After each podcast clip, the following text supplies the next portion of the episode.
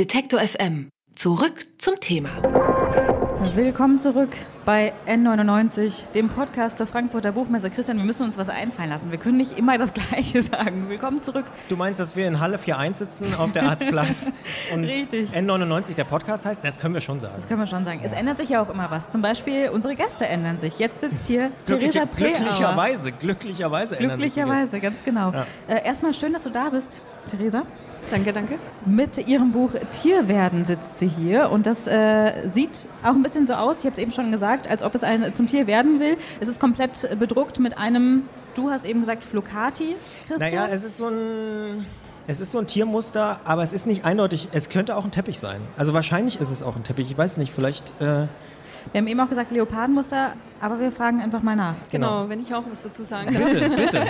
Jederzeit. Was, was ist es denn für ein. Es, es hat nämlich jeder irgendwie ein wenig recht. Es geht tatsächlich um, in diesem Buch ganz stark um Mischwesen und auch hier im Umschlag schon um diese Verbindung von Künstlichkeit und Natürlichkeit. Wenn ihr wirklich wissen wollt, wie es entstanden ist, es Bitte. ist tatsächlich eine Fotografie von einem künstlichen Pelz, also Aha. eher in die Flocati-Richtung.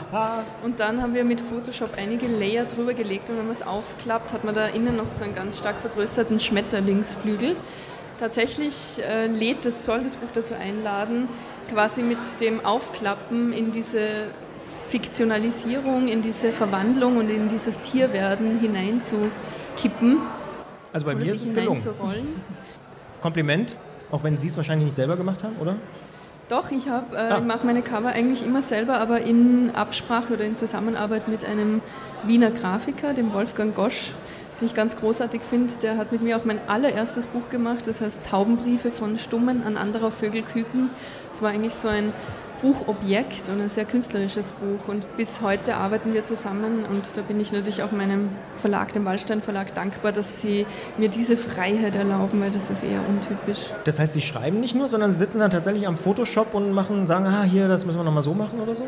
So in der Art, ja. Ja, wirklich. Mhm. Ich habe ja auch bildende Kunst studiert und ich interessiere mich sehr auch wie, dafür, wie Bücher gemacht sind, für Schrift und Schriftgestaltung, für Typografie, Bücher machen. Insofern denke ich mir, dass so ein Umschlag sollte nicht etwas verkaufen, was das Buch nicht ist, sondern soll quasi so dieser erste Moment des Aufschlagens bringt einen auch vielleicht in diese Welt oder in diese auch theoretische Welt, die dann hier verhandelt wird. Und um die soll es ja auch gehen müssen, um die theoretische Welt. Und ähm, Sie schreiben ja in Ihrem Buch, dass gerade auch in der Naturwissenschaft viel früher ähm, mit Fabelwesen, mit echten oder wirklichen Tieren gemischt wurden. Was, äh, wie funktioniert das? Ja, ich bin da eigentlich zufällig drauf gestoßen. Also vom Kupferstecher Merian gibt es so eine ähm, Harpie und das ist ein Wesen mit einem Vogelkörper und einem Menschenkopf. Und der Menschenkopf hat wirklich so langes, wallendes Haar und der Vogelkörper besteht aus Federn. Und das ist so ein Misch- oder Kompositwesen und war ganz normal in so einem quasi Biologiebuch von vor so und so viel hundert Jahren in die Arten und Spezies eingeordnet, die wir sonst auch kennen und finden. Und tatsächlich war, bevor Linné die Tiere klassifiziert hat, waren auch die Arten noch nicht so separiert voneinander. Und es war selbst nicht klar, wo ist denn der Mensch eigentlich einzuordnen im Vergleich zum Tier. Und es ist ja bis heute eine Frage, was unterscheidet Mensch und Tier. Und so habe ich eigentlich von einer sehr irgendwie fantasievollen, ungewöhnlichen Abbildung mir eigentlich die ganze Geschichte der Biologie ein wenig aneignen müssen und äh, überhaupt wie die Menschen Welt beschreiben und bis zu ganz äh, neuen Dingen, die dann auch wieder sehr mit Verwandlung zu tun haben oder mit Mischwesen, so mit vielleicht Toni Erdmann mit dem Film, also Dinge, die mich selbst auch beeindruckt haben oder beschäftigt haben in den letzten Jahren. Und auch, äh, sage ich noch abschließend, die Perchtenfiguren des Salzburger Karnevals im, im Winter, auch die kommen vor. Also eine richtige Sammlung an Mischwesen. Ja. Jetzt muss ich sagen, offensichtlich bin ich hier für die Komplimente in diesem Gespräch zuständig, aber ich finde nicht nur das Cover sehr gelungen, sondern auch die Tatsache, dass das Ganze ja auf einer Vorlesung basiert, ja, an der FU Berlin.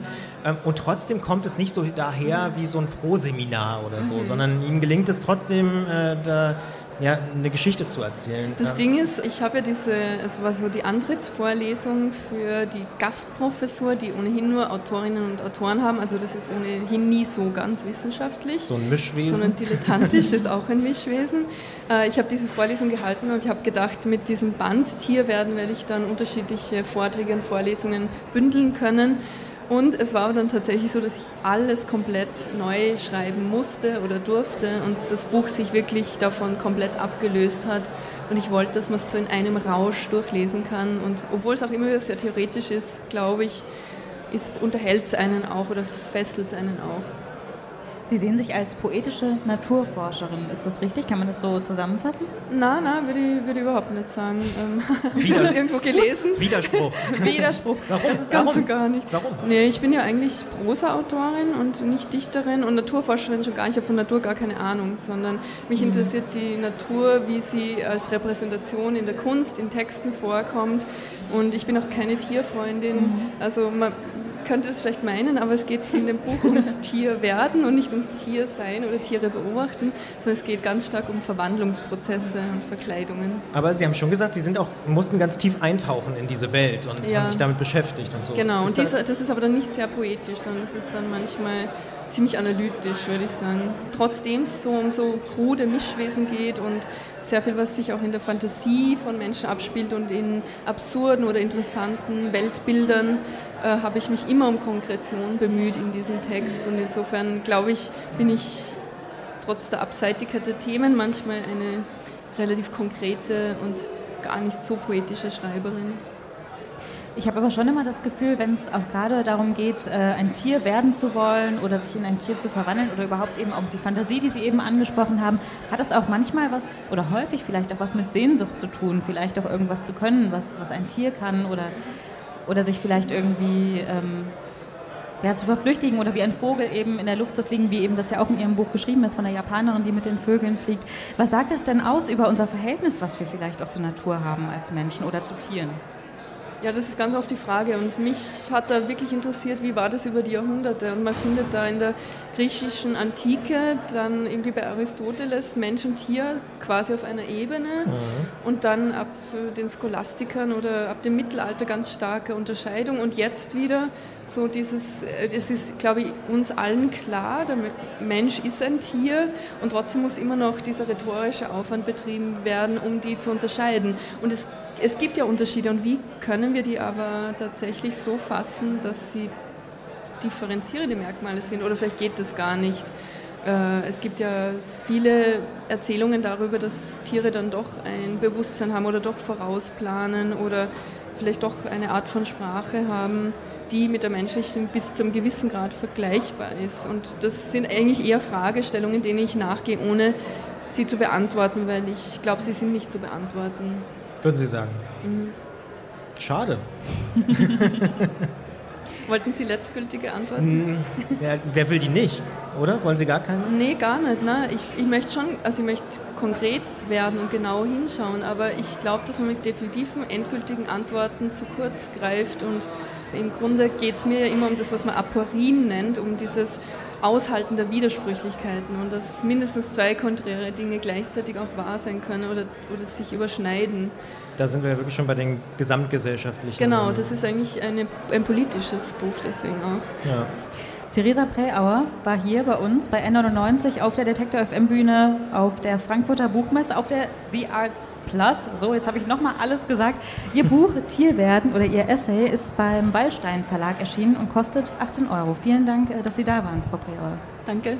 Detektor FM kann man übrigens auch live hören. Wir senden rund um die Uhr den Wort- und den Musikstream. Im Wortstream mischen wir journalistische Inhalte wie das eben gehörte mit moderner Popmusik. Und der Musikstream ist der perfekte Tagesbegleiter mit frischer Musik.